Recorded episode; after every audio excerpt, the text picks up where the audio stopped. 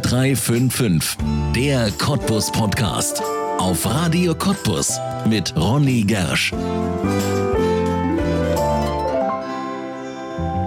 Sie steht an der Spitze einer technischen Universität und ist doch keine Technikerin. Sie stammt aus der früheren DDR und ist die erste Frau aus dem Osten im Chefsessel einer deutschen Universität. Die Professorin Gesine Grande war für den Job als Präsidentin der Brandenburgischen Technischen Universität Cottbus-Senftenberg, kurz BTU, nicht privilegiert. Es müssen ihre Qualitäten sein, die die Psychologieprofessorin 2020 zur BTU-Chefin gemacht haben. Seitdem hat sie nur eine Aufgabe, die größte Universität weit und breit in die Zukunft zu führen. Mehr Studenten, mehr Forschung, mehr Ausgründungen und vor allem zum allerersten Mal Mediziner, die hier bei uns in der Lausitz ausgebildet werden sollen. Wo fängt man an, wenn man eine Universität völlig neu denkt? Wie nimmt man Professoren und Studenten mit auf diese Abenteuerreise?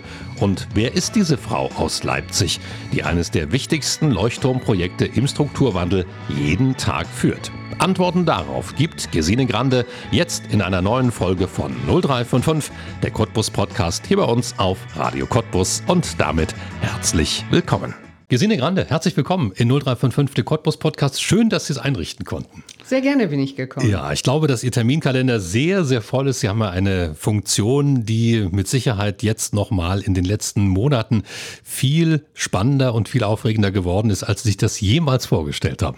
Also da ist sicher was dran. Ich hätte mir nicht träumen lassen können, dass ich hier in eine solche Situation komme. Und ich glaube ehrlich, das konnte auch niemand vor zwei Jahren so vorhersehen. Ja, ja. Sie sind Präsidentin der Brandenburgisch-Technischen Universität Cottbus-Senftenberg. Ich glaube, das ist vollständig. Sie sind in diese Funktion gekommen nach einem, muss man schon sagen, ja, langem Kampf, langer Suche um eine neue Präsidentschaft. Können Sie sich daran erinnern, wie das damals war, als man zum ersten Mal mit Ihnen Kontakt aufgenommen hat? Wissen Sie, das geht umgekehrt. Ah. Also das ist nicht so in der Regel, dass man äh, als Kandidatin kontaktiert wird. Gibt es auch, wenn ja. so spezielle Headhunter einbezogen sind. Aber normalerweise werden auch Präsidentinnenstellen ausgeschrieben. Mhm. Und dann gucken deutschlandweit potenziell Interessierte auf diese Ausschreibung, so auch ich. Und dann habe ich gedacht, das ist mal eine interessante Stelle. Und dann bewirbt man sich erstmal. Ja. Wirklich relativ ähm, ohne viel vorherige Abstimmung. Ja. Und was war die Motivation? Ich meine, Sie kommen aus Leipzig, muss man dazu sagen. Das ist Ihre Heimat. Was war die, das Cottbus ist nicht so weit weg. Was war da die Motivation zu sagen, Cottbus, das klingt spannend? Ja, also Cottbus, ähm, es war jetzt mal weniger die Stadt, sondern mehr die Universität. Ja. Und es war schon erkennbar, äh, dass das eine sehr besondere Universität ist mit einer unglaublich äh, bewegten Geschichte. Äh, auch vielleicht eine gebeutelte Universität mit vielen Herausforderungen konfrontiert, im Grunde seit der ersten Gründung Anfang der 90er Jahre. Und ich glaube, es hat mich irgendwie fasziniert. Ich habe gedacht, Wahnsinn, eine solche Uni, was stecken da für Potenziale, wie könnte man das schaffen? Und schon habe ich angefangen nachzudenken, ja. hier eine Entwicklung auf den Weg zu bringen, um wirklich auf einen anderen Kurs zu kommen. Und ich, ich habe wahrscheinlich schon eine Leidenschaft für komplexe, sehr komplizierte Aufgaben. Ja. Aber ich glaube, das, was Sie sich damals wahrscheinlich nicht vorstellen konnten, ist das, was ja jetzt passiert. Durch den Strukturwandel wird diese Universität, ich will nicht sagen umgebaut, aber sie wächst in einem atemberaubenden Tempo. Ich weiß nicht, ob es noch eine Universität in Deutschland gibt, die in den kommenden Jahren so wachsen wird, mit auch vor allem vielen Nebenprojekten, die daneben auch entstehen, wie zum Beispiel dem Lausitz Science Park. Wir werden nachher noch darüber sprechen. Aber ich glaube, das ist etwas, das konnten Sie auch nicht ahnen, oder? Ich glaube, das hat niemand ja. geahnt. Also es war ja dann die Wahl eigentlich schon entschieden, glaube ich, aber gerade erst, als das Strukturstärkungsgesetz verabschiedet wurde. Und erst in diesem Gesetz im Sommer 2020 war ja das erste Mal eine Summe festgeschrieben, ähm, war äh, klar, welche Reviere wie viel Geld bekommen. Und es standen auch schon einzelne Projekte tatsächlich in diesem Strukturstärkungsgesetz, die auch Cottbus betreffen. Zum Beispiel das ähm, Bahninstandhaltungswerk, die Universitätsmedizin und auch die Gründung einiger wissenschaftlicher Institute. Ja. Aber wie das gehen sollte und ob das überhaupt gehen sollte, also in der Anfangszeit hier bin ich vor allem skeptischen Blicken begegnet, so nach dem Motto, blühende Landschaften hat man uns hier schon mal versprochen, beweisen, beweisen würde Captain Blaubeer sagen. Und es war auch wirklich so, es gab kein Verfahren. Es war ja gar nicht klar, wie wird denn jetzt das Geld verteilt? Was für Projekte will man eigentlich fördern? Und wie ist der Weg, um solche Projekte auszuwählen, zu begutachten, Qualität zu sichern? Es war alles vollkommen vollkommen offen. Und das vergisst man jetzt, wenn man sieht, wie die Wege inzwischen gebahnt sind und es so scheint, als sei es das Natürlichste von der Welt, dass wir in Brandenburg in der Lausitz diese Strukturwandelgelder auf diese Weise ausgeben. Ja, nehmen Sie uns doch mal bitte mit auf die Reise. BTU Cottbus-Senftenberg. Was wird da genau in den nächsten Jahren im Zuge des Strukturwandels, was wird passieren, was wird da wachsen? Naja, es gibt viele Dinge, die vielleicht eher im Inneren passieren, die man nach außen gar nicht so wahrnimmt, die trotzdem extrem wichtig sind dafür, dass wir, sagen wir mal, aus unseren Kinderschuhen entwachsen können und wirklich auch in eine andere Liga aufsteigen und eine andere Rolle und die Verantwortung letztlich auch für die Innovationen im Strukturwandel übernehmen können. Und solche inneren Prozesse kosten auch viel Kraft und Zeit. Wir müssen Prozesse, Verwaltungen umstrukturieren. Wir müssen äh, überlegen, wie wir diese neuen Aufgaben auch in Referate fassen. Das ist alles ein bisschen langweilig, aber es ist total essentiell. Und Sie können sich vorstellen, ich sage jetzt nur mal ein Beispiel, wir werden über den Strukturwandel in den nächsten Jahren vielleicht 750 Millionen Euro über eigene Vorhaben einnehmen. Das ist ein Vielfaches dessen, was wir an Drittmitteln pro Jahr bisher eingenommen haben. Das muss ja auch jemand bearbeiten, ja. buchen und so weiter. Also da merkt man schon, dass viel auch im Inneren zu tun ist. Aber was die Leute natürlich, glaube ich, eher wahrnehmen, ist das, was außen sichtbar passiert.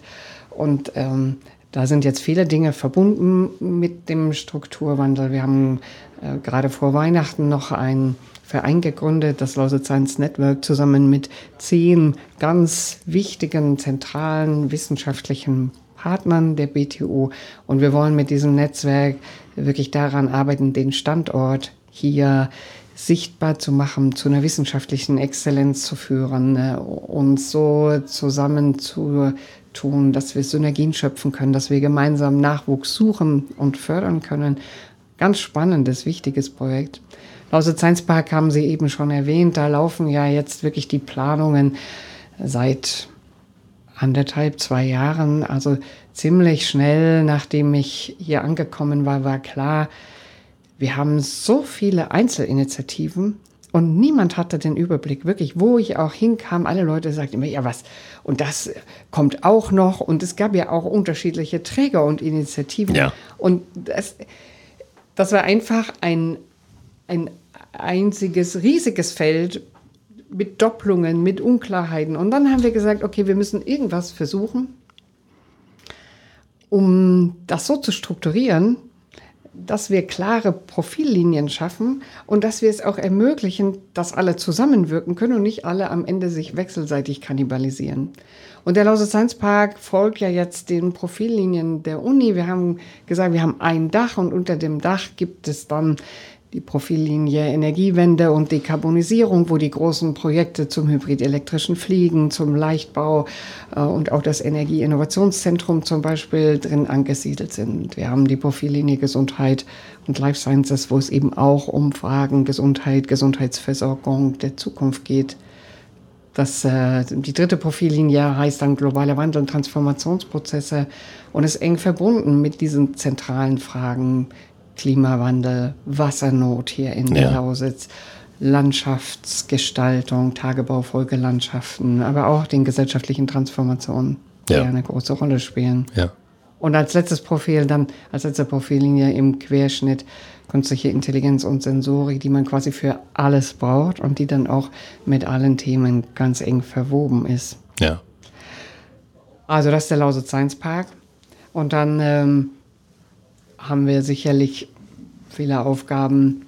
Wir werden die Lehrerausbildung übernehmen, oder starten möglichst schon in diesem Wintersemester, aber jedenfalls so schnell wie möglich. Eine spannende Aufgabe in Senfenberg wird uns helfen, auch nochmal uns innerhalb der Uni gut zu vernetzen. Ich könnte jetzt noch drei Stunden weiterreden, aber ich glaube, so viel Zeit haben wir gar nicht. Ja, aber das ist ja auch wirklich das, was es, was es so spannend macht an dieser BTU. Als Lausitzer weiß man, dass, was Sie ja vorhin schon erwähnt haben, dass diese Universität auch ziemlich zu kämpfen hatte, auch mit der Akzeptanz in der deutschen Universitätslandschaft. Das war ja mal eine Hochschule und so und dann Universität und man hat lange gerungen und plötzlich gab es rückläufige Studentenzahlen und das war alles nicht so einfach und plötzlich ist das plötzlich ganz umgekehrt. Ne? Also plötzlich haben Sie die Möglichkeit, hier wirklich etwas zu schaffen, was ja dafür sorgen wird, dass Cottbus plötzlich auf der Landkarte der Universitäten eine richtig große Rolle spielen ja. wird. Und das merkt man jetzt schon und das ist wirklich eine totale Lust und ich freue mich auch unglaublich. Ich bin richtig stolz auch auf meine Universität, dass sie die Voraussetzungen dafür schafft und wirklich auch sich so dafür ins Zeug legt. Weil es inzwischen wirklich oft vorkommt, dass wir von außen, irgendwo aus Deutschland, von den anderen Universitätsstandorten schon sehr bewundernde Rückmeldungen kriegen und dass die plötzlich wahrnehmen, dass hier so eine spannende Dynamik ist, ne? dass hier wirklich, ich glaube, Sie haben es vorhin gesagt, einer der, der, der spannendsten Wissenschaftslandschaften in ganz Deutschland entsteht. Sicher nicht die größte, aber so viel Dynamik werden Sie kaum woanders finden. Und wir haben so eine gute Stimmung. Ja. Das ist total verrückt, also, weil alle zur gleichen Zeit jetzt hier neu starten, auch unsere außeruniversitären Forschungseinrichtungen, die Bundesinstitut, die wollen alle hier was erreichen. Die kommen wirklich mit einem unglaublichen Gestaltungswillen, mit einer Offenheit und Netzwerkkompetenz. Als wir neulich diesen Verein gegründet haben, da hat dann der Notar zu mir gesagt, Mensch, also so eine Stimmung, so eine positive Stimmung hat er selten irgendwo erlebt. Mhm. Wir kommen, wir freuen uns, dass wir das zusammen machen können. Und das ist nochmal eine unglaubliche Verstärkung. Ja. Und das reißt auch viele mit, glaube ich. Ja. Man muss dazu sagen, Sie haben zu einer schwierigen Zeit angefangen. Corona war plötzlich da, als Sie Ihre Präsidentschaft begonnen haben. Das heißt, man konnte Sie eigentlich gar nicht wirklich gesellschaftlich erleben. Es gab ja keine Veranstaltungen. Ist das eine Zeit, wo Sie sagen, hat mich aber äh, dafür ziemlich viel in die Arbeit gebracht? Ich war nicht so viel abgelenkt oder sagen Sie eigentlich ein bisschen schade, weil man hätte ja auch früher netzwerken können? Ja, also es war schon eine extrem ja. seltsame Art an, einer, an einem neuen Ort, an einer Uni in einer neuen Stadt anzufangen. Es ist erstaunlich, dass man trotzdem nicht völlig isoliert ist. Äh, viele Kontakte, Begegnungen waren dann eben virtuell. Ähm, Netzwerke, die so entstanden sind. Ich glaube, Es hängt mir bis heute an, weil ich das auch sehr bedauere, dass ich eben damals nicht die Gelegenheit hatte, durch meine Uni zu laufen und alle ja. mal zu besuchen, mir die Labore anzugucken und so. Und das Verrückte ist, dass nach zwei Jahren man das irgendwie auch nicht mehr macht. Man kann es nicht mehr nachholen. Man kriegt es ne? auch ja. nicht mehr unter im Terminkalender. Am Anfang gibt es ja immer noch irgendwie so eine Phase, ja. wo sich alles Die ersten 100 Tage, ne? Und ähm, da muss ich einfach, bin ich immer noch dabei zu überlegen, wie, wie holt man das denn geschickt nach, ohne dass es jetzt aufgesetzt wirkt. Ähm, was so die Kontakte in die Stadt angeht, habe ich schon sehr davon profitiert, dass es auch Leute gab, die mich bekannt gemacht haben, dass ich auch in bestimmte Netzwerke ganz schnell aufgenommen worden bin. Und meine Erfahrung ist, hier in Cottbus oder in der Lausitz oder vielleicht auch in Brandenburg, die Wege sind unglaublich kurz. Ja. Also das hat mich total verblüfft und das hat es mir am Ende auch viel leichter gemacht, trotz Corona. Ja, es gibt in der Lausitz häufig auch nur eine Person, die für etwas zuständig ist und dann ist der Weg halt wirklich kurz. Ja, das ist ja vielleicht nicht automatisch schon der Weg kurz, wenn es nur eine Person gibt. Es gibt auch so eine Haltung, ja. äh, dass man nicht so viel Dünkel hat, dass vielleicht auch nicht so viel sozialer Abstand nötig ist. Ich kann es gar nicht so gut fassen, aber es ist doch für mich ein erlebbarer Unterschied. Ja. Sie sind eigentlich äh, Psychologin, also Sie sind Professorin. Eine Fakultät, muss man sagen, die es in Cottbus gar nicht gibt. Ähm, wie ist es denn unter so vielen Technikern?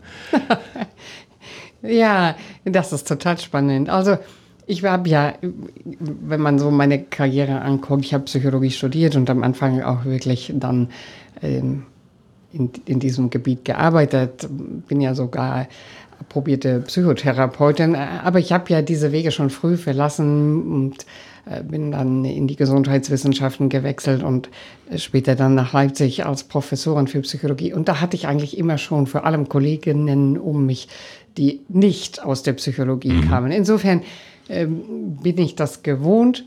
Und ich war ja schon mal in Leipzig Rektorin und hatte dort auch so eine technische Hochschule mit 70 Prozent äh, Ingenieuren und Ingenieurinnen. Ähm, und ich muss sagen, die haben ja auch viel Liebenswertes. Wissen Sie, was ich besonders an, an den Ingenieuren schätze, ist, dass die immer, wenn es ein Problem gibt, an die Lösung denken. Und das ist ähm, ein großer Vorteil, wenn man in meiner Rolle ist. Währenddem die Sozial- und Geisteswissenschaften, wenn es ein Problem gibt, immer erstmal in die Analyse gehen und alle beteiligen und alle Facetten betrachten und keine Ahnung. Da hat in der Zwischenzeit der Ingenieur schon die Maschine repariert oder das Haus entworfen oder oder. Ähm, deswegen weiß ich das sehr zu schätzen. Es hat wirklich viele Vorteile.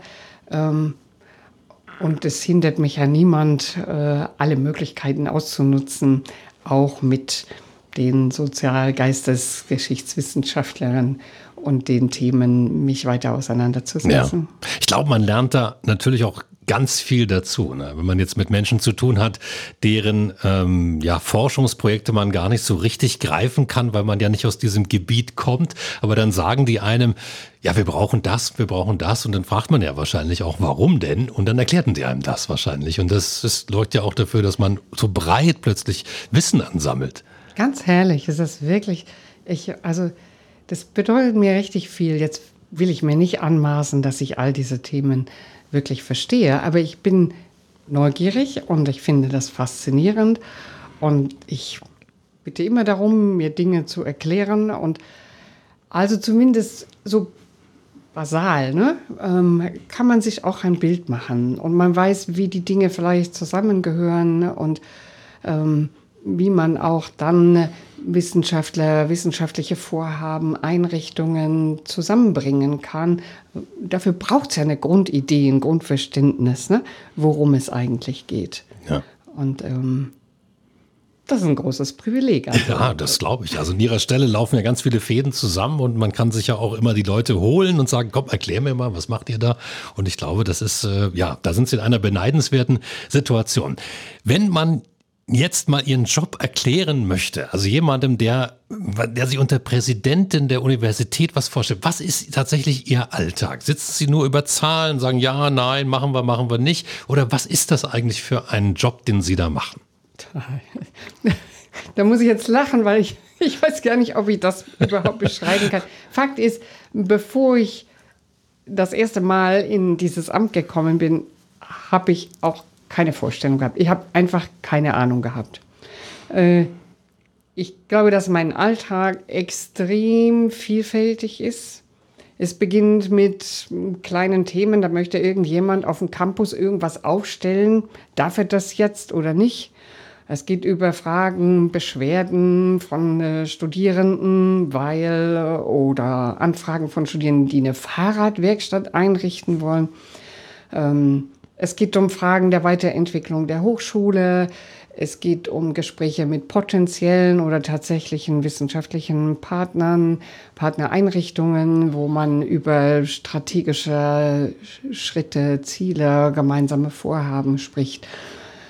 Ich treffe mich mit dem äh, Bürgermeister der Stadt Cottbus oder dem Bürgermeister der Stadt Senftenberg, mit den Landräten, mit Politikern. Ich habe Absprachen mit den Ministerien. Ich rede mit ganz vielen Menschen an meiner Universität, aus der Verwaltung, aus den Fakultäten, ähm, aus einzelnen Projekten. Ich versuche immer herauszukriegen, welche Rahmenbedingungen können wir weiterentwickeln, können wir schaffen, äh, damit Kreativität sich entfalten kann, damit wir als Universität vorankommen und damit jeder Einzelne auch sich gefördert fühlt. Natürlich bleibt man immer weit hinter den eigenen Idealen zurück, weil man in so einem Job lernt. Und da ist der, glaube ich, auch so was sehr Politikähnliches. Es geht eigentlich am Ende immer nur in Kompromissen Kompromisse müssen lang ausgehandelt werden. Das ist auch ein Unterschied einer Präsidentin zu einer Chefin in einem Unternehmen. Ja. Ich kann eigentlich gar nichts bestimmen. So gut wie nichts. Ich muss immer einen, eine Mehrheit dafür schaffen oder noch besser nicht nur eine Mehrheit, sondern auch einen Konsens. Und dafür braucht man lange Prozesse, ja. wo man kommuniziert, wo man Ideen einsammelt, wo man in der Abstimmung versucht, wirklich die beste Lösung zu finden, für die man dann auch eine Mehrheit bekommt. Ja. Und am allermeisten in meinen Alltagen rede ich wirklich mit Leuten. Ja, und ich glaube, das ist auch ähm, ja was ganz Normales. An einer Universität, wo es ja um Austausch, Forschung geht, da wird halt einfach viel geredet. Da gibt es auch viel ähm, Gesprächsbedarf und ich glaube, das wird sich auch nicht ändern. Niemals, ähm, hoffentlich. Das, ja, hoffentlich ja. niemals. Ja. Wie gelingt es Ihnen denn, ähm, neue Professoren für Cottbus zu gewinnen? Wenn man jetzt vieles natürlich schafft, dann ähm, wird sich das ja häufig auch an der Frage entscheiden, wie gut sind denn die Lehrenden? Die Studenten schauen ja da auch sehr genau drauf, wo, mhm. von wem kann ich was lernen? Wie kann man das schaffen, diese Menschen in die Lausitz zu holen? Mhm. Ja, das, äh, die Herausforderung ist ja, die müssen äh, gut lehren, ne? die müssen als Persönlichkeiten integer sein Sie müssen hoch motiviert und engagiert sein, auch sozial kompetent und dann müssen sie auch noch herausragende Forscher und Forscherinnen sein. Also das äh, eierlegende Wollmilchsau. ist eine komplexe Anforderung. Ja. Tatsächlich machen wir im Moment die Erfahrung zum Glück, dass wir eigentlich eine gute, manchmal auch eine sehr gute Bewerberlage haben. Wir müssen natürlich in der Konkurrenz mit Standorten wie TU Berlin oder TU Dresden oder auch weiter weg TU München, das sind alles Exzellenzuniversitäten, die haben natürlich viel mehr Geld und ähm, über die Exzellenz auch andere Möglichkeiten, äh, eine Ausstattung anzubieten. Deswegen wir sagen immer so ein bisschen, wir brauchen Leute, die eine spezifische Motivation haben. Entweder es sind sehr begabte Nachwuchswissenschaftler, die ihren ersten Ruf suchen, die äh, dann äh, vielleicht hier eine gute Chance finden. Inzwischen natürlich auch durch diese, durch das Netzwerk der, der wissenschaftlichen Organisation, durch diese großen Projekte. Das ist schon auch eine sehr spannende Chance. Und die Themen, die wir hier bearbeiten, sind gerade für junge Leute auch attraktiv, die wirklich sich einbringen wollen, Zukunft gestalten wollen. Also entweder man findet begabte Nachwuchswissenschaftler oder wir haben eben manchmal auch das Glück, dass, dass Wissenschaftler und Wissenschaftlerinnen, die hier weggegangen sind, weil sie nicht die passenden Entwicklungsmöglichkeiten gefunden haben, jetzt zurückkommen. Ah ja. Ja, diese und, Welle hat man überall in der Gesellschaft. Ja. Hier in der Lausitz die Rückkehr. Und das ist ganz toll, weil ja. die wirklich, die kommen einfach mit dem Gefühl, dass sie gerne bleiben wollen was für uns gut ja. ist, weil die jungen Leute gehen auch oft wieder weg nach mhm. einer Zeit. Ne? Und die bringen all die Expertise und Erfahrungen mit und auch ein in die Universität. Ähm, also mehrere Beispiele fallen mir da auf Anhieb ein von ganz exzellenten Kollegen und Kolleginnen. Ja. Aber genau das Thema, was wir gerade besprechen, das ist, glaube ich, eines der wichtigsten Themen überhaupt im Strukturwandel. Die Gewinnung von Menschen, die hier in der Lausitz arbeiten wollen. Ich glaube sogar, das ist die entscheidende Frage. Wir können noch so viel Geld reinpumpen, wenn es am Ende nicht dazu reicht, dass die richtigen Köpfe hierher kommen und das dann machen, dann wird es schwer. Ja, da gab es ja jetzt gerade wieder eine Veröffentlichung, von Zahlen, wie der Anteil der jungen Menschen in den verschiedenen Regionen in Deutschland ist. Und ich glaube, Spree-Neiße lag am untersten Ende. Das sieht erstmal erschreckend aus. Aber wir dürfen uns auf keinen Fall äh, davon entmutigen lassen, weil ich glaube, es kommt entscheidend darauf an, was wir jetzt ausstrahlen. Mhm. Und ich bin sowieso eine unverbesserliche Optimistin. Und ich sage immer als Beispiel, also Cottbus ist nicht Leipzig, aber in Leipzig hat auch bis 2003, 2004 war das eine schrumpfende Stadt und kein Mensch hat da wirklich drauf gewettet, dass sich das nochmal ändert. Ja. ich habe da studiert, das sah furchtbar aus nach ja, der Wende. Ja. Und die Stadt hat den Hausbesitzern angeboten, die Häuser zu übernehmen, um sie abzureißen. Also ja. ich meine, das, ja, das war alles äh, dort normaler Alltag und mit einem Mal hat es eine so starke Veränderung gegeben, die mehr irgendwie in den Köpfen stattgefunden mhm. hat. Und wenn ich das auf Cottbus übertrage, dann denke ich, es liegt an uns allen, dass wir genau diesen Switch hinkriegen. Nicht mehr zu verharren in dem, was alles nicht geht und was irgendwie auch schlecht gelaufen ist, sondern hin dazu, dass wir hier ein einmaliger Ort sind. Und dass, wenn wir das selbstbewusst verkaufen, wir garantiert ganz viele junge Leute so faszinieren werden davon.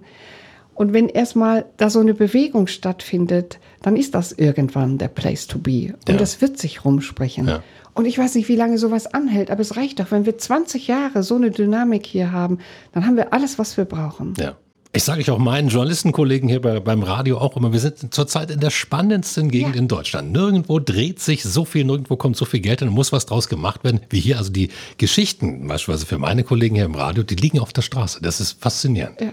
Und diese Themen, ne, mit denen wir uns hier beschäftigen, Klimawandel, ähm, Landschaftsgestaltung, ähm, grüne Ökologie, grüne Energie, grüne Mobilität. Das sind schon auch Themen, wo junge Leute, glaube ich, fasziniert sind, die ja auch einen Sinn suchen und gerne sich äh, viel mehr, vielleicht als das früher war, auch in gesellschaftlich relevanten Themen einbringen wollen. Und wir haben das alles hier. Ja. Und noch dazu eine Stadt, die ja irgendwie, die ist nicht so groß, aber sie hat alles, was man braucht. Ja. Also sie hat das köstlichste Brot, was ich in Leipzig nicht so finde. Sie hat eine Spree, die noch gar nicht voll ausgeschöpft ist in ihren Potenzialen. Sie hat eine große Uni, sie hat äh, eine tolle Altstadt, sie hat eine spannende Kulturszene, ja, auch mit einer langen Tradition. Also, worauf warten wir noch? Ja. Das ist wiederum mal wieder faszinierend. Ne? Sie sind jetzt hier etwas mehr als, ähm, naja, zwei Jahre. Zwei Jahre sind Sie hier jetzt, kommen von außen und haben plötzlich die Region für sich entdeckt. Wahrscheinlich haben Sie früher auch ganz anders gedacht über diesen Landstrich. Ja, ehrlich gesagt ging es mir wahrscheinlich so wie den meisten. Ja, ja. Man denkt gar nicht darüber. Mhm. Also es kam auf meiner Landkarte nicht vor. Äh, ich war jetzt auch nicht nur an spannenden Orten. Ich habe ja 13 Jahre in Bielefeld gelebt. Das ja, ist jetzt auch nicht der Nabel der Welt. Aber ich glaube, viele Leute können einfach mit dieser Region gar nichts anfangen. Und alle meine Freunde und Bekannten, die ich jetzt in dieser Zeit hierher eingeladen habe, haben alle dieselbe Reaktion gezeigt. Sie waren total positiv überrascht. Ja. Ich glaube auch, weil man der Gegend nicht so viel zutraut. Ja. Also auch so viel Grün. Ne? Also das ist ja Die auch Landschaft das. Landschaft ist wunderschön. Ja. Und wir haben hier auch so viel unterschiedliche, so viel unterschiedliches kulturelles Erbe. Ja, also ich finde das wirklich eine reiche Landschaft, eine Gegend, die so viel zu entdecken hat. Ähm, und ich äh, bin schon ein bisschen verliebt. Ja, das klingt sehr, sehr gut. Wie lange dauert so eine Präsidentschaft? Dürfen Sie wiedergewählt werden? Wie läuft sowas an einer Universität wie der in Cottbus? Ja, also in Brandenburg dauert eine Präsidentschaft sechs Jahre, wenn sie vollendet wird. Und man kann auch noch mal wiedergewählt werden. Und dann läuft es genauso wie bei der ersten Wahl. Die Stelle wird ausgeschrieben. Also man erwirbt keinen besonderen ah, ja. Anspruch mhm. und muss sich dann mit gegebenenfalls ne, anderen Kandidatinnen um diese Position bewerben und sich der Hochschule präsentieren. Ich dann ne, mit meinen Vorschlägen für eine zweite Amtszeit, die anderen mit ihren Vorstellungen und dann äh, muss man sich entweder durchsetzen oder man gewinnt nicht. Ja, aber das klingt ja gerade danach, als wenn Sie Lust drauf hätten. wenn Sie mich im Moment fragen, dann denke ich, diese Aufgaben, die ja anstehen, brauchen auch einen sehr langen Atem. Ja. Und es könnte interessant sein, daran weiter mitzuwirken. Aber es ist ein bisschen früh, ja, sowohl ja, für mich persönlich als auch für die Hochschule, ja, darüber ja, nachzudenken. Sie haben ja erst angefangen. Aber es wird ja jetzt unheimlich viel. Wir haben uns schon darüber gesprochen. Ein Aspekt will ich ganz schnell noch ansprechen. Das sind die Ärzte, das sind die Mediziner. Die sollen in Zukunft aus Cottbus kommen. Läuft da alles planmäßig? Wird das so beginnen, wie man das im Gesetz festgeschrieben hat? Glauben Sie dann? Also ich denke, dass viele Leute sich sehr dafür einsetzen, dass das so kommt. Aber es gibt natürlich auch Einflüsse, äh, die jetzt von außen kommen. Der Wissenschaftsrat muss ähm, das Konzept prüfen. Und am Ende glaube ich, das Entscheidende ist wirklich, dass wir hier eine Universitätsmedizin bekommen, dass sie so aufgebaut und aufgestellt ist, dass sie in dieser Region blühen und gedeihen kann und dass sie eben für die gesamte Region Lausitz auch eine ganz, einen ganz innovativen Ansatz schaffen wird, die Bevölkerung ideal, bestmöglich zu versorgen. Und das ist ja hier schon eine Herausforderung, die ist nicht einzigartig in Deutschland und erst recht nicht in der Welt, aber wir haben einfach in der Lausitz eine Region, wo rein betriebswirtschaftlich gesehen ne, die medizinische Versorgung sich äh, über niedergelassene Ärzte nicht ja. mehr rechnet. Also mhm. braucht man neue Modelle und wir wollen das verbinden mit Ansätzen der Digitalisierung, der Telemedizin, von eHealth und da braucht es viel mehr als nur die Technik. Man braucht sicher neue Berufsgruppen. Man muss auch viele Leute motivieren, sich überhaupt darauf einzulassen. Man braucht rechtliche Rahmenbedingungen. Das könnte Ihnen aber auch Herr Brudermann wahrscheinlich sehr gut erklären. Ja, ja. Wie viele Studenten erwarten Sie da in Zukunft, die nochmal dazukommen zur BTU? Also das äh, gibt jetzt erste Konzepte. Es gibt ein Curriculum äh, im Entwurf und ähm, im Vollausbau, also wir werden sicher kleiner starten. Ja. Im Vollausbau sollen bis zu 200 Studierende pro Jahr immatrikuliert werden. Ja, Ach, doch eine gewaltige Zahl ne, an Medizinern, die dann hier aus ja. Cottbus kommen werden. Aber Sie haben ja gehört, dass Herr Lauterbach gesagt hat, eigentlich bräuchten wir pro Jahr 4000, hat er glaube ich gesagt, ne, zusätzliche, 4.000 bis 5.000 zusätzliche Studienplätze in der Medizin. Ähm, da können wir hier einen kleinen Beitrag leisten, vor allem einen wichtigen Beitrag hier für die Region. Ja, immerhin. Wenn Sie sich erholen können von Ihrem anstrengenden Job, den Sie wahrscheinlich so anstrengend nie erwartet haben, das ist jetzt durch den Strukturwandel bedingt. Wo machen Sie das am liebsten in der Lausitz? Also, ich gehe unglaublich gerne wandern und habe auch schon kreuz und quer hier äh, die äh, Wälder durchforstet. Ich äh, sammle gerne Pilze. Und ich habe ein Stand-Up-Paddleboard, oh. wo man äh, ja. ja auf ganz ja. wunderbar im Spreewald, auf der Spree oder eben auch auf der äh, Talsperre Spremberg unterwegs sein kann. Nur um ein paar Beispiele zu nennen. Ja, da kann man den Kopf sicherlich wunderbar frei bekommen. Dann wünschen wir Ihnen, dass alles wird, was Sie sich vornehmen. Das ist natürlich für die Region ein unglaublich wichtiges Projekt. Ich will nicht sagen das Wichtigste, weil man sich so schwer entscheiden kann zwischen diesen vielen Projekten, die da kommen, von Ausbau CTK über Eisenbahn, ICE-Werk bis zur BTU, unglaublich vielen anderen Projekten, die noch dazukommen. Aber ich glaube, das ist schon einer der Leuchttürme, aber das war die Universität ja immer hier in der Region. Und dass Sie die beste Leuchtturmwärterin jetzt sein werden in den kommenden Jahren, das wünsche ich Ihnen. Ja, was für ein charmantes Kompliment, vielen Dank. Vor allem aber muss man sagen, ein Leuchtturm ist, ist eigentlich Blödsinn.